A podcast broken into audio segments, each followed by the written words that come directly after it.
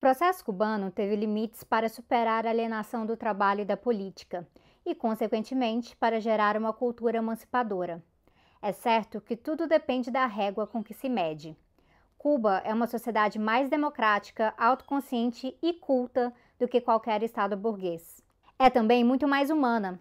Os cubanos têm escassa vivência no que se refere à violência policial, briga de torcidas, ligações de telemarketing, atendimento de gravações eletrônicas, memorização de senhas, portas giratórias, catracas, publicidade nas ruas, televisão, jornais, revistas e cinemas, o marketing eleitoral, o parlamento como um balcão de negócios, o cartório, o crime organizado, a segurança privada, a chacina, presídios superlotados, o ensino, a saúde, a previdência e a cultura como negócios, cinema, balé, livro, remédio e transporte público caros, vestibular, fast food, despejo, criança que trabalha, criança fora da escola, mãe que não tem onde deixar a criança para poder trabalhar.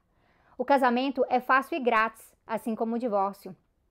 Analfabetismo, Big Brother, radar no trânsito, trânsito, shopping center, loteria, bingo, culto, embora o neopentecostalismo esteja crescendo, pornografia, fome, desemprego, abandono na infância, abandono na velhice. Em suma, o cubano tem pouca familiaridade com a experiência do desamparo. Esse é um trecho de uma história da onda progressista sul-americana, de 1998 a 2016, do autor Fábio Luiz Barbosa dos Santos, e é com ele que eu vou conversar hoje aqui no Tese 11.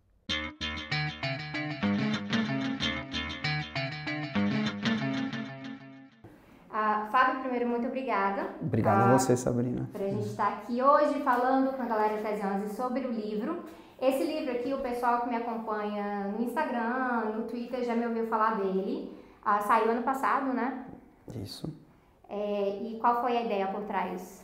A ideia por trás foi oferecer para as pessoas no campo crítico uma visão sobre o que foram os governos chamados progressistas na América Latina. Então, o livro ele, ele não é uma teorização, ele é uma reconstituição histórica. Então, eu vou abordando país por país o que, que aconteceu no, com ênfase no período da eleição do Chaves até o impeachment da Dilma, ou seja, uma ênfase entre 98 e 2016. Né? Então, para fazer essa reconstituição, eu, eu, eu, eu volto na história para contar, para contextualizar. Então é um pouco uma. A ideia é que seja uma referência para quem quer entender esse período, mas nos marcos da história de cada um desses países. Então, fiz pesquisa de campo, muitas entrevistas, viajei para todos esses países várias vezes. É um trabalho de muitos anos que tem algumas hipóteses políticas, mas essas hipóteses elas estão fundamentadas no trabalho de campo. E aqui a gente tem, desde o começo, tem, tem Venezuela, Brasil, Bolívia, Equador, Paraguai. Ah, você fala, você fala Chile, você vai falando de outros países, mas fala também de Cuba. Cuba também. De Cuba. Apesar de Cuba não estar na América do Sul, era importante falar de Cuba, né? Por quê? Porque num, a onda progressista tem essa ideia de ter sido se colocado à esquerda. E Cuba é uma referência obrigatória para a esquerda latino-americana desde a Revolução. Né? Então, tanto o que acontece na América do Sul influencia Cuba, como que acontece em Cuba também tem relação com. Então, por isso foi importante de, de, incluir, além da curiosidade que as pessoas têm. Né? Então, também num livro que vai, digamos assim, desconstruir os processos nacionais, é importante oferecer uma visão informada, é, que não seja nem apologética, mas também não seja aquela crítica liberal do que é Cuba hoje. Tentar entender. Né? Como diz a minha filha mais velha, quando teve, teve em Cuba, né, ela tem 17 anos, ela, eh, eu voltei e falei para ela, filha, qual é a coisa mais... O que, que você diria sobre Cuba para os seus colegas? Ela falou, Cuba é diferente. Então, para você entender Cuba, você tem que pensar diferente. E eu tentei apresentar um pouco disso. Isso é ótimo. Então, vamos começar falando de Cuba. Aqui, esse trecho que eu, que eu li para vocês era sobre Cuba. Democracia cubana, você faz essas provocações ali, aqui no Brasil é muito, muito simplista, né, o pensamento de vai para Cuba, ditadura cubana. Como que você acha que é essa relação de democracia na cabeça do brasileiro, que realmente você viu de experiências democráticas em Cuba? Na cabeça do brasileiro, eu diria na cabeça do cidadão universal, é, você há uma equivalência entre democracia e o ritual eleitoral. Em Cuba, você tem também esse ritual eleitoral. As pessoas votam, mas elas têm todo um sistema de diferentes escalas que está explicado um pouco aí no livro e um sistema de partido único. Então as pessoas falam porque, porque como não é igual, então automaticamente diagnosticam como antidemocrático, tirano e etc. Qual é a justificativa dos, dos cubanos para o partido único? É o fato de que eles enfrentam uma oposição que não é uma oposição virtual, uma oposição dos Estados Unidos. o hostigamento do, do, dos Estados Unidos em relação a, a, a, Cuba é uma coisa que os brasileiros, a gente não tem essa experiência, a gente não está a 100 quilômetros de distância, a gente não é um pedacinho como se fosse assim Alagoas ou Sergipe, um pedacinho de terra no Caribe, que para eles é uma piscina, o um mar interno dos Estados Unidos, a gente não tem ideia do que é isso. Então eles têm uma consciência clara que eles precisam ter um grau de unidade para enfrentar o que não é uma ficção, né? Agora, em nome disso também, você teve uh, alguns exageros, vamos dizer assim. Ou isso acaba também justificando algumas, uh, por exemplo, no campo cultural. Vou dar um exemplo concreto. O jornal deles, Grama, um jornalzinho de uma folha, duas folhas, que é curto porque também porque eles não têm papel, porque Cuba é uma ilha pobre, tem problema da escassez, mas é um jornal muito pobre, tanto do ponto de vista da, da, do, do, jornalismo, como do ponto de vista do debate de ideias, etc. E até da apresentação visual. Né? Então são coisas assim ossificadas, que vem, tem a ver com a influência soviética, né? que já faz 20 anos que acabou porque acabou a União Soviética, mas algumas coisas que persistem. Agora, se você pensar democracia, quando a gente pensa em. Quando, que nem a gente pensa no libera, a questão de mérito. Né? No liberalismo, qual é o grande problema quando a gente fala da igualdade no liberalismo? É que as pessoas não têm ponto de partida igual. Em Cuba, as pessoas, o ponto de partida delas é muito mais próximo. Então, vou dar dois exemplos, dois, duas expressões concretas disso. Em Cuba, todo mundo debate todo mundo discute. Então eu lembro a primeira vez que eu fui lá, eu tinha 17, 18 anos, eu fui uma reunião de condomínio, que vocês sabem, reunião de condomínio é a chatice que é, né? E as pessoas se colocando se pondo. As pessoas, o cubano, ele sabe se colocar, ele sabe articular um raciocínio, ele tem uma visão de mundo, ele vai, ele vai ter opinião. Então aí a questão chave da democracia, do, da chamada liberal, né, que é a questão da manipulação, da manipulação pela fake news, pelo WhatsApp, num lugar como Cuba, é tremendamente difícil. Então os cubanos, eles têm muitas críticas em relação a Cuba, mas eles não têm a crítica. O cubano que vai para os Estados Unidos, por exemplo, ele não vai com aquela idealização do American Way of Life. Ele tem consciência do que ele está deixando para trás em Cuba, mas ele também tem consciência. Ele vai, como me disse um cubano, é que nem quando a gente sai de casa. A gente não sai de casa porque a gente não gosta mais dos nossos pais. A gente sai de casa porque a gente quer buscar uma coisa maior. A gente acha que a gente merece mais ou precisa mais, expandir os horizontes, né? Então, Cuba, desse ponto de vista, e, e, e não é só da reunião de condomínio, eu estou falando da, do, do, país inteiro, né? Da, da, preparação das pessoas, da politização, da, da, capacidade que elas têm de articular uma, uma, uma leitura política, uma posição, se colocar, não tem comparação com o que a gente é, conhece como, como política. Mas, então é uma, é uma outra, é diferente. Sabe aquele lema do Fórum de Porto Alegre? Um outro mundo é possível? Você pode gostar, você pode não gostar, mas Cuba é um outro mundo possível. Tem muita coisa relacionada a isso que eu vi que seu trabalho de historiador realmente faz a diferença aqui quando você fala da relação econômica com a União Soviética. E aí eu estava lendo, quando eu estava lendo, pensando, nossa, isso aqui me parece como se fosse o capitalismo independente, que eu já mencionei aqui no canal, que Florestan Fernandes é uma das minhas referências para falar de capitalismo independente, então vou colocar o vídeo aqui para vocês lembrarem desse vídeo. Mas eu tô falando, ah, parece capitalismo independente, mas como se fosse socialismo independente. Aí você vai e fala nesses termos, realmente. Você podia comentar um pouquinho? A ideia é a seguinte: Cuba, vejam, eles fizeram a Revolução 59. Aí como é que ele era uma revolução nacionalista? Eles só queriam Cuba era um canavial e um bordel dos Estados Unidos. Então eles expulsaram os americanos, falaram vamos fazer uma coisa. Era uma revolução nacionalista. E os Estados Unidos foram agredindo a Cuba na sequência, então eles foram se radicalizando em função. Né? O ápice disso foi em 61 que os americanos mandam os mercenários, que são expulsos. E é nesse momento que Cuba declara o caráter. Eu estou contando tudo isso para dizer o seguinte: como é que eles foram parar na União Soviética? Aí chega um determinado momento, tem a crise dos mísseis, em seguida, em um determinado momento, eles, eles se colocam ali numa encruzilhada e eles falam: olha, acho que a gente vai ter que colar na União Soviética para sobreviver. Eles, eles primeiro eles, fomentam os movimentos guerrilheiros na América Latina durante os anos 60, aí tem vem ditadura no Brasil, na Argentina, no Uruguai, no Chile, não vai dar. Então eles falam, vamos, então vamos a, colar na União Soviética por uma questão de segurança e por uma questão econômica. Da, da questão econômica, qual é o problema? Cuba era um canavial, então eles ingressam no sistema socialista fornecendo açúcar. Açúcar a preços estáveis, combinados, então isso dá uma estabilidade para Cuba, preços altos. Então os anos que eles se vinculam aos soviéticos são os anos de maior, vamos dizer, abundância material na ilha. Quando a, a, a União Soviética acaba no final dos anos, começo dos anos 90, Cuba fica quebrada. 85, 90% do comércio exterior eles ficam na pior, né? E mas eles sobrevivem, o que inclusive é um indício claro de como a, a, a revolução é um processo que vem de dentro, não era uma coisa sustentada de fora pela União Soviética, como eram, por exemplo, a Tchecoslováquia, a Romênia, enfim. O Cuba não tem nada a ver com essas experiências, tem que conhecer Cuba pela história cubana. Né? Então, mas qual é, mas qual é a, o que, que eu estou colocando? Qual é a ideia que eu estou colocando? Os cubanos, quando eles fizeram esse debate, se a gente cola ou não na União Soviética, meio que prevaleceu a ideia de que isso é inevitável, senão a gente não vai sobreviver. Né? Aí hoje, só que isso deixou um legado ruim do ponto de vista cultural, político. Já mencionei algumas coisas, da questão da democracia, da questão do, da, da liberdade de, de, de, de, discordância e outras, e outras questões que da questão cultural, até a questão de gênero, né?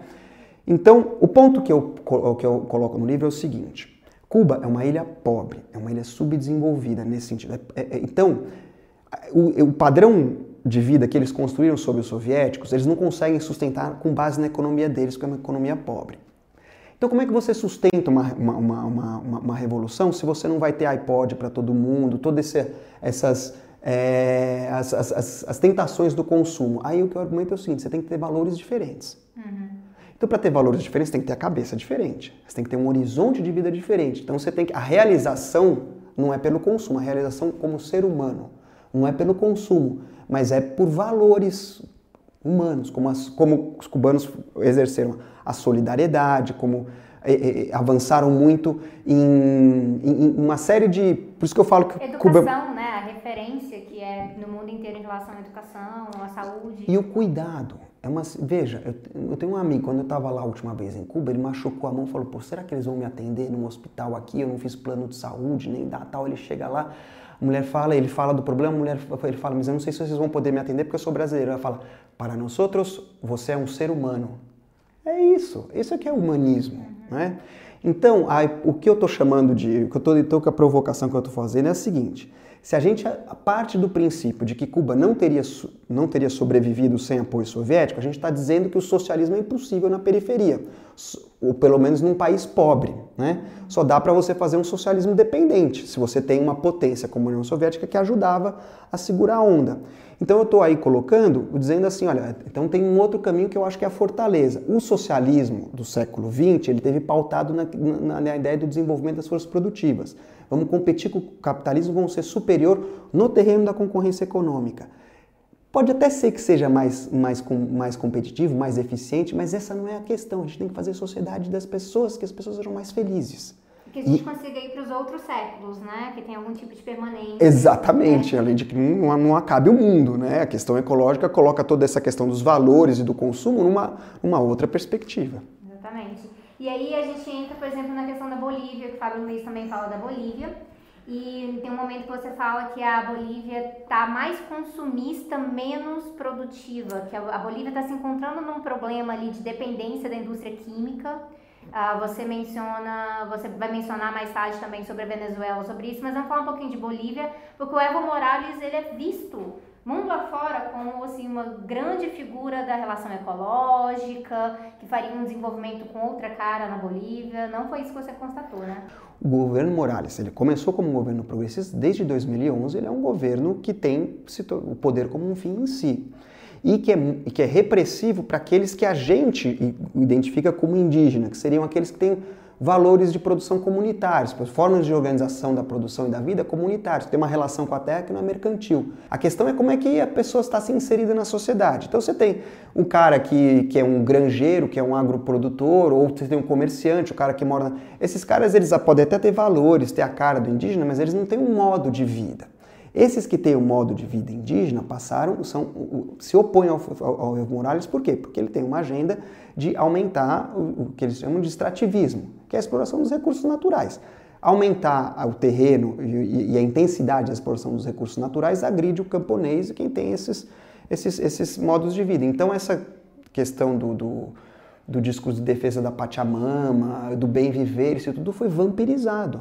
Quer dizer, ele ficou como um. Que nem a ideia da Dilma da pátria educadora. A pátria educadora tirou, ficou um slogan vazio para consumo externo. Né?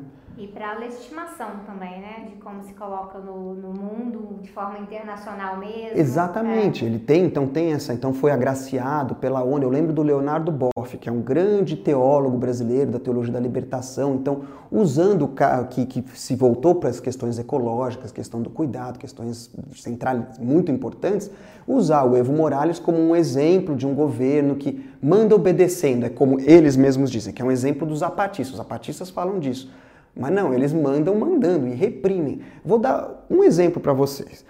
CIDOB, a Confederação Indígena dos Índios do Oriente Boliviano. Eles fizeram, organizaram marchas contra a ideia do governo boliviano de construir uma estrada que era apoiada pelo Brasil atravessando uma região chamada Tipnis, que era uma região que é reserva ecológica e reserva indígena. Portanto, duplamente proibido de você fazer uma estrada no meio dela. Então fizeram marchas e várias marchas. Numa delas, que foi justamente em 2011, eles foram completamente reprimidos. Então esse pessoal da CIDOB e outras organizações indígenas saíram da base do governo.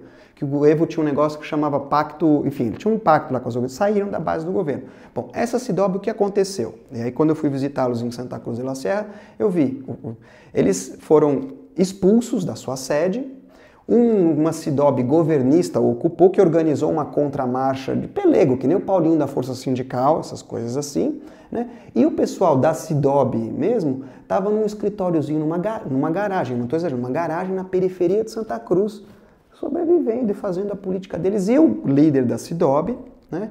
naquele momento, chamava. Eu conto essa história no livro, né? Ele estava sofrendo dois processos judiciais completamente locados, mas ele tinha que fugir, escapar, porque, enfim, perseguição política. Né? Então, a Bolívia virou um, um, um lugar uh, muito, muito hostil para os movimentos. Tem uma base dos movimentos sociais que apoia o Evo. A base principal são os cocaleiros. Mas os cocaleiros, eh, que é da onde o próprio Evo vem, que produz folha de coca. Mas isso também é uma atividade bem questionável, porque Segundo os próprios bolivianos contam, a coca que eles mascam com aquele uso ancestral, que né, no lugar do café, uma coisa assim, é a coca que vem dos yungas, que é as redondezas de La Paz. Essa turma da folha de coca do Evo é do Chapare. Eles falam que é uma coca áspera, que ninguém masca. Então, para onde vai toda essa coca? Então, você vê algum paralelo entre o evismo e o lulismo?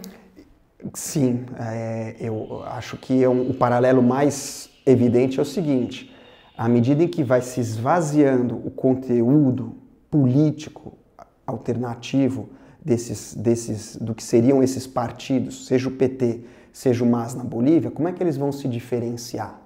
A questão vai ficando cada vez mais personalizada. Então, é na figura do Evo Morales e na figura do Lula. Então, você tem um, um movimento análogo nos dois países que, de um lado, os partidos que lhes deram razão de ser, que eles projetaram na política, se converteram em partidos convencionais, ou seja, que tem o poder como um fim em si e não mais a transformação da sociedade, né? E por outro lado, então, uma, uma, uma, uma, uma, uma entourage, a turma que rodeia eles, que então percebem que o principal trunfo que eles têm como política é aquela figura, então, veja, eu não sou contra a liberdade do Lula. Evidentemente, a prisão do Lula é um absurdo, não tá, tá, tá tudo errado. Agora, as pessoas acharem que o Lula ali fazer uma campanha eleitoral, o erro que o PT fez, que é quase um crime com o Brasil, que é sequestrar, fazer da, da agenda da campanha a liberdade do Lula, transformar a campanha eleitoral como se fosse um plebiscito sobre o próprio Lula, sem perceber as questões mais amplas que estavam em disputa ali, Quer dizer, o Haddad só foi apareceu depois que o Bolsonaro levou a facada. Não, discu não discutiram nenhum tema social porque estava tudo centrado no Lula. Na Bolívia é um fenômeno parecido, que é muito o principal ideólogo disso é o vice-presidente chama Garcia Lineiro, um cara perigoso, inclusive, que tem muito, é, tem muito prestígio para fora e muito temido para dentro, né? Então você tem essas, essas analogias que são trágicas do ponto de vista de quem uh, busca uma, uma, uma, política de esquerda. Por que, que é trágico também? Porque daí você vê nessa personalização por trás dela, no fundo, você tem uma despolitização do debate. Se você está disputando, discutindo pessoas e não agendas, aí vem uma pessoa, um mito, né? E de repente disputa o discurso que você não tem, você não está discutindo a agenda, oculta a agenda econômica antissocial que ele tem, que a sua base que votou não apoiaria, e você elege. Então, essa personalização que está por trás é uma despolitização e você deixa a sociedade vulnerável a, as diferenças no fim acabam se diluindo. Né? Desse debate vocês aqui estão acostumados, que eu falo de despolitização o tempo inteiro e também lembrando, tem um vídeo do ano passado, se não me engano de abril, que eu vou colocar aqui para vocês também, que eu falo, por exemplo, da questão da, da liberdade do Lula, da prisão do Lula e como a maneira que essa bandeira tem sido levantada não está ajudando nem a democracia nem o Lula. O que tem que ser entendido é o seguinte: o que mudou no Brasil é o, é o contexto geral que dava que dava lastro para essa política lulista. São três coisas que mudaram. Né? O Brasil passou, vamos dizer, é de, de neoliberalismo inclusivo né, para essa espoliação social. Né? Passou da a estratégia dos de cima mudou da conciliação de classe para o enfrentamento de classe. Por que, que mudou? Três coisas fundamentais. No campo social, a rebelião de 2013. Os de cima entenderam que o PT não tinha mais o poder nem de colocar povo na rua, nem de tirar povo na rua. Então perdeu a funcionalidade para, vamos dizer, organizar a ordem, que era, do ponto de vista dos de cima, o valor do PT. Aí depois você tem a crise política, que são todos os escândalos de corrupção, e a crise econômica, que eclode em 2015. Então, a convergência desses fatores, econômico, político e social, tirou a, a base do lulismo. O ponto que eu estou querendo dizer para vocês é o seguinte: não tem mais lugar a política lulista na história. Mudou a conjuntura, o lulismo se tornou anacrônico. E o Lula se tornou anacrônico, não é parte do passado. Então, para a gente superar e ir para frente, vai ter. Sou super a favor de libertar o Lula pela questão da, da legalidade, da justiça. É, mas não vai resolver. da maneira como o judiciário funciona no Brasil. Mas, não, mas, né? mas só com luta os brasileiros vão escapar da barbárie, não com morfina. Sim. Né?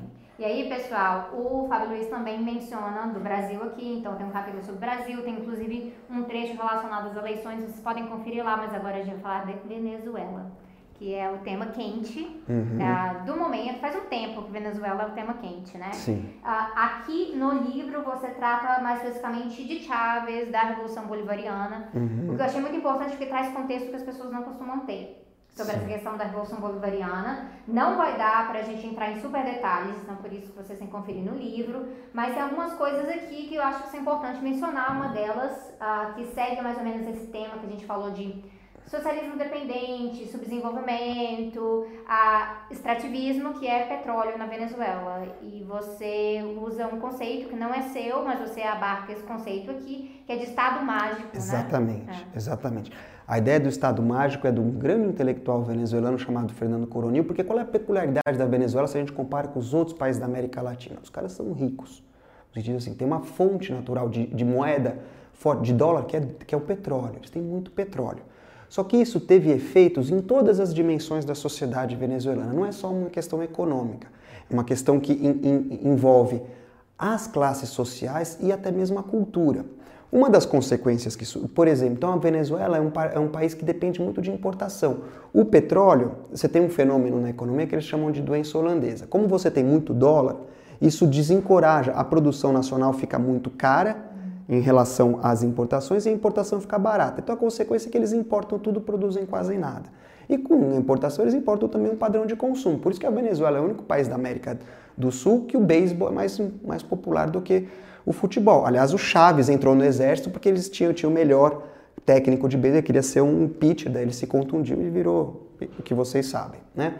Mas então, então é um fenômeno que. Então, qual é a ideia do Estado mágico? A ideia de que também do ponto de vista dos trabalhadores, eles têm uma expectativa, de, eles disputam o Estado. Né? Tem a ideia de que o Estado tem uma espécie de poder de transmutar essa riqueza negra, que é o ouro negro e o petróleo, em uh, benefícios sociais, mesmo que sejam eh, distribuídos de forma desigual. Então, a disputa política na Venezuela ela tende a se orientar por uma disputa pelo Estado, que é na verdade uma disputa pelo excedente petroleiro. Então, qual foi a política do Chaves? O Chaves ele tentou reverter uma política que vinha dos anos 70, que era pegar essa riqueza petroleira e, e, e direcionar para uso privado. A grande empresa estatal agia como se fosse um Estado dentro do Estado. O Chaves ganhou a eleição, fez uma constituição, começou a fazer um monte de, de, de, de sabe aquela pedalada do Robin? Um monte de pedalada do Robin. Nada disso incomodou a burguesia. O problema foi quando ele começou a fazer as tais leis habilitantes para retomar o controle da PDVSA. Aí eles tentaram dar um golpe em abril de 2002, quando não deu certo. Aliás, tem aqui, não sei se você já recomendou para o pessoal aquele vídeo, A Revolução Não Será Televisionada. Sim. Né? No Instagram eu andei falando de documentários para você. Grande documentário. Bom, e, e, depois eles tentaram fazer um lockout, que é a greve dos patrões, para parar a economia, para ver se essa coisa cair. Bom, os caras perderam, o Chaves ganhou. Aí isso foi 2002, 2003. Aí em 2002 elege o Lula, em 2003 elege o Kirchner, ele olha para o lado e fala, pô, agora eu tenho amigos, não é só Fidel Castro. Então, o que eu estou querendo dizer em resumo é o seguinte, o Chaves, ele radicalizou, né? ele, no, ao longo do processo. Né? Foi o único que, no meu modo de entender, teve uma, uma ambição de ir mais além do neoliberalismo e, portanto, e por isso que foi também o projeto que deu mais pano para manga, deu mais o que falar. Teve uma relação mais próxima com Cuba e etc. Mas ficou isolado, inclusive, pelo Brasil, porque logo percebeu que o Brasil, o jogo do Brasil, não era construir um time. O Brasil queria ser o líder da América do Sul, não queria fazer uma equipe, né? queria ser um global player, como eles falam. Né? Então, o. Bom, então isso para dizer que o, que o, que, o, processo chavista ele tem uma orientação, vamos dizer, mais à esquerda comparado com os outros. Acho que é o único que comprou briga. Os Kirchner na Argentina compraram um pouco de briga, mas, é, mas comprou briga mais para valer, digamos assim. Só qual é, o, qual é o limite dessa briga? Que ele ficou nos marcos do rentismo petroleiro. Então, da economia que depende da, da exportação de petróleo, da, da importação. Houve tentativas de superar isso, mas com ambiguidades, porque na verdade modificar, como eu disse, é uma coisa que afeta não é só a economia, são todas as esferas, inclusive o padrão de consumo, que era aquilo que a gente estava falando sobre Cuba no começo. Então a pessoa vai ter que se acostumar que, que não vai dar para ela todo mundo ter o mais moderno, o iPod e tal. Você vai ter que. Essas brigas o Chaves não comprou. Então, quando a coisa mudou, veio as, as, as, crises. Então, ele não, então ele não, esse foi o limite. Eles não superaram o rentismo petroleiro, padrão exportador primário. Aí, quando é que a crise explode? A raiz dos problemas da Venezuela tem uma raiz econômica, que são três coisas: né? inflação, desabastecimento e desajuste cambial. Desajuste cambial é o seguinte: você tem dois, você tem o dólar o câmbio fixo e o paralelo. Então, se você troca no oficial, é 1 para 8. Quando eu fui, por exemplo, em dezembro de 2015, que foi quando eles perderam a eleição e eu estava lá, né? Se você troca no paralelo, você troca 1 por 800. O que significa que se você troca o dólar no paralelo, você está rico, se você troca no oficial, você está pobre. O que, que isso acontece numa economia que importa quase tudo? É uma desorganização tremenda. Porque se você ganha o salário em pesos bolivarianos, em bolívares, né? Você vai ter muita dificuldade para comprar as coisas que são precificadas pelo, pelo, pelo valor do paralelo. Por outro lado, se você consegue ter o dólar, você fica muito, você tem, você fica meio que rico. O resultado disso foi o seguinte: todo mundo, isso de uma situação ocasional, que então que as pessoas começaram a fazer contrabando para arrumar dólar para se virar, né? Acabou virando uma, com a degradação da situação, acabou virando uma, uma, uma necessidade, de forma que todo mundo tinha que obter dólar para defender o seu padrão de vida. E com isso, a popularidade do, do, do, do processo minguou por uma questão econômica. Então eles perdem a eleição em dezembro de 2015. Aí o que acontece? Aí eles, ó, que perde quer dizer o quê? Quer dizer que eles ficaram com menos de um terço do parlamento. Menos de um terço do parlamento quer dizer o quê? Que esses caras podem fazer as regras para fazer um, um recall, que nem tem na Constituição deles, para revogar o mandato, ou para fazer o enfim, eles têm maioria, maioria qualificada. Então os bolivarianos olham para o lado e falam: o que, que é agora? Né? O dilema é: a gente entrega ou a gente segura? Eles resolveram segurar o osso. Né? Só que o processo de segurar o osso é controverso. Dizer, então a primeira coisa que eles fizeram é escantear esse parlamento. E essa coisa de ser controversa também, outra coisa que você menciona é que o setor militar age como um partido. Então, diferente do Brasil, que o PT tinha uma base de teologia da libertação, sindicatos, organizações uh, comunitárias, de, a, Venezuela tem uma, não, tem isso, que tem a ver com essa própria característica do tecido do mundo do trabalho venezuelano. Então o Chávez se elege como uma figura assim muito como um líder popular que foi projetado por causa do golpe que foi um golpe que ele tentou dar em 92, não deu certo, mas foi um golpe muito popular porque era um presidente detestado, porque ele tinha matado um monte de gente e ele estava fazendo um neoliberalismo radical. Então ele ficou então ele ganha, então ele ganha sem uma base orgânica e aí ele usou o exército, né?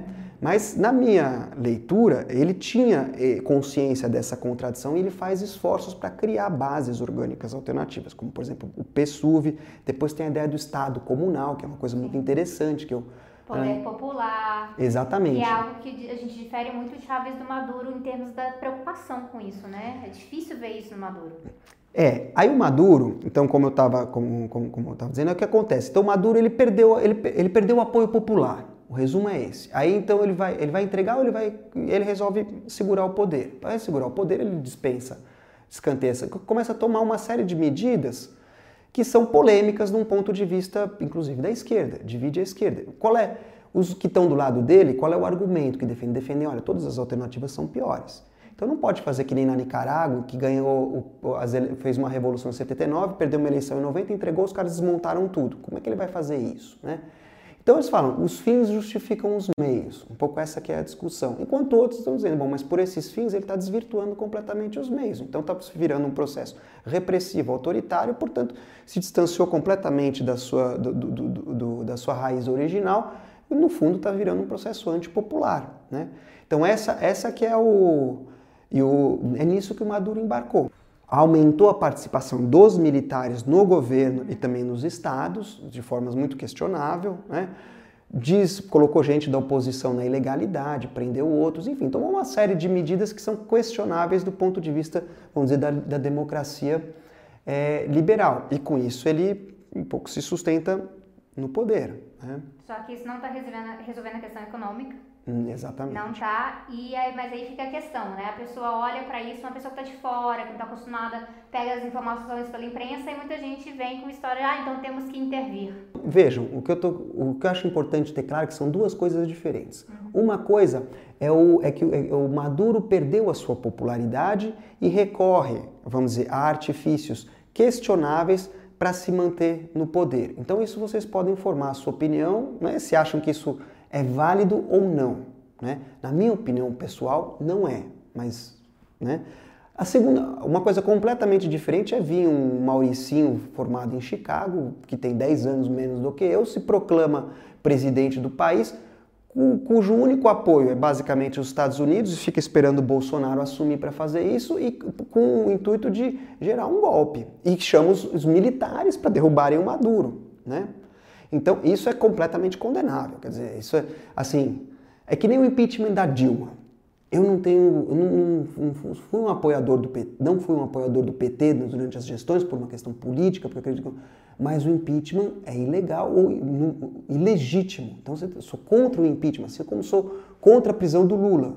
E, e, e inclusive contra as formas como foi feita a prisão do Temer, se a gente for ficar na... Não são essas dicotomias simples que se colocam por aí, né? O pessoal falou, ou você está com Guaidó ou você está com Maduro. Então, se você se opõe aos métodos do intervencionismo imperialista na Venezuela, então, obviamente, você está achando que Maduro é perfeito, maravilhoso, não tem nada de errado com ele. É que tem a, a questão de princípios. Né? O princípio de não intervenção, de soberania. Se você vai dar bola para esse princípio, então esse Guaidó ninguém pode reconhecer, ninguém pode dar bola, ninguém... É uma, é, é um, tem que ser condenado. Né? Outra, outra questão é a opinião que você pode ter sobre, sobre o governo Maduro, seja a esquerda ou seja a direita. Agora, há uma direita na, na, na Venezuela que é uma direita golpista. Né? Então, e, e, há muito tempo, não é, uma, não é algo que surgiu, que surgiu agora. Golpista quer dizer o quê? Quer dizer que que nem esse cidadão que chama os militares para derrubar. Porque na Venezuela o que aconteceu? É um, é um, dos países da América Latina, os dois países da América do Sul que não tiveram ditadura quando a gente teve nos anos 60 foi Colômbia e Venezuela. Nos dois eles fizeram a mesma coisa. Fizeram no final dos anos 50, eles tinham uma, um militar, esse militar quis ficar mais tempo, eles falaram, chega, e eles fizeram um pacto entre os dois partidos da ordem, liberal conservador na, na, na Colômbia, ADEI e COPEI na, na Venezuela. Isso chama Pacto de Ponto Firro. Daí significa o quê? Eles, monopólio da política do Estado, e foi, e foi esse monopólio que o Chaves quebrou. Então, esse é o, então, por isso que o livro faz essa história que você está dizendo. Você precisa entender qual é o valor, o que, que significa o Chaves. Então, ele acabou com o Ponto Firro. Né? É uma outra história. Agora, é, e eles, eles têm essa, vamos dizer, esse, então, esse pacto de ponto firro, pela superfície, fica parecendo que eles ficaram democratas, porque não eram militares no poder, mas era uma coisa altamente autoritária que reprimiu todo o dissenso. Todo mundo que estava fora, vamos dizer, democratas e republicanos, era bala, prisão, exílio. Né? Isso significa que essa ideia de uma mera alternância do poder não é exatamente tudo que as pessoas pensam que é, né? Porque pode ser uma alternância do mesmo. Exatamente, é que nem se você vai no, também no supermercado, quando a gente fala da liberdade do consumo, e se você tem a Unilever e a Procter Gamble e elas fazem tudo, é uma, você vai ver quantas marcas a Procter Gamble tem, aí você vai ver qual é essa liberdade que você tem. Mais ou menos, é uma liberdade dentro do monopólio, né? Então na política a gente tem que ver isso também, quais são os, qual é a voz que nós temos para fazer essa política, né? Ah, estamos construindo essa voz mas sem os recursos econômicos, eh, culturais e midiáticos que eles têm. Então, uma outra, uma coisa importante sobre a, a, oposição na Venezuela que é, que é precisa saber é o seguinte: diminuiu a popularidade do Maduro, mas ele ainda tem uma base de entre um terço e um quarto. O Guaidó, a direita, não tem essa, essa legitimidade. Então, quando ele, a, a, ideia dele, quando chamou o, o, golpe, era ou que os militares interviessem ou que o povo saísse na rua. Só que o povo também não saiu, porque não reconhece nele um líder. Então, a direita também não tem. Primeiro, não está unificada, eles também se matam entre si, que nem o governo Bolsonaro agora, os caras estão. Né? E, e, em segundo lugar, eles não têm legitimidade com os de baixo. Então, é uma, é uma, é uma, é uma, é uma situação dramática, porque uh, você não vê uma saída, vamos dizer, construtiva para a crise. Né? E, esse é que é, e esse é o dilema que dá argumento para aqueles que, que, vamos dizer, que apoiam esse, esse governo nesse, nesse, nesse contexto, que estão dizendo, olha, quem, quem entrar vai fazer uma coisa ultra repressiva, não só do ponto de vista é, político, mas também do ponto de vista econômico. Né? É, não é como se fosse resolver a questão, por exemplo, do uso do petróleo uh, que continua sendo central. A estatal é uma das questões centrais uh, que muita gente ignora nesse processo, e é por isso que eu sempre repito para vocês: para a gente tratar de Venezuela, a gente tem que voltar para a economia. Não é uma questão de uma simples dicotomia de paixões, eu sou a favor desse, desse ponto de vista ou desse ponto de vista dentro dessa bolha de democracia liberal que é algo que é justamente importado do Ocidente, do Norte e que não se aplica, nunca se aplicou na América Latina da maneira como as pessoas pensam, porque nós viemos de uma história de colonização e de alta intervenção imperialista e que não acaba até hoje. Né? Você falou duas coisas fundamentais, né? A, a, a primeira é que para entender a crise venezuelana a raiz é econômica. E é daí que, eles, que, que, o, que o bolivarianismo perde o seu apoio político. E aí dá essa resposta que eu falei. E a segunda é, por mais que, vamos dizer, os, o móvel da crise original seja interno, porque tem a ver com essas limitações que você muito bem colocou, que vem lá da colônia, né? o papel dos Estados Unidos não é de mentirinha. Né? E é sempre, infelizmente, não do Estado, né? não das pessoas, do Estado americano. É sempre anti, é sempre a favor dos negócios que sustentam esse Estado, portanto é antipopular, é a favor de continuar essas relações coloniais de dominação, de estranhamento e que a gente tenta superar.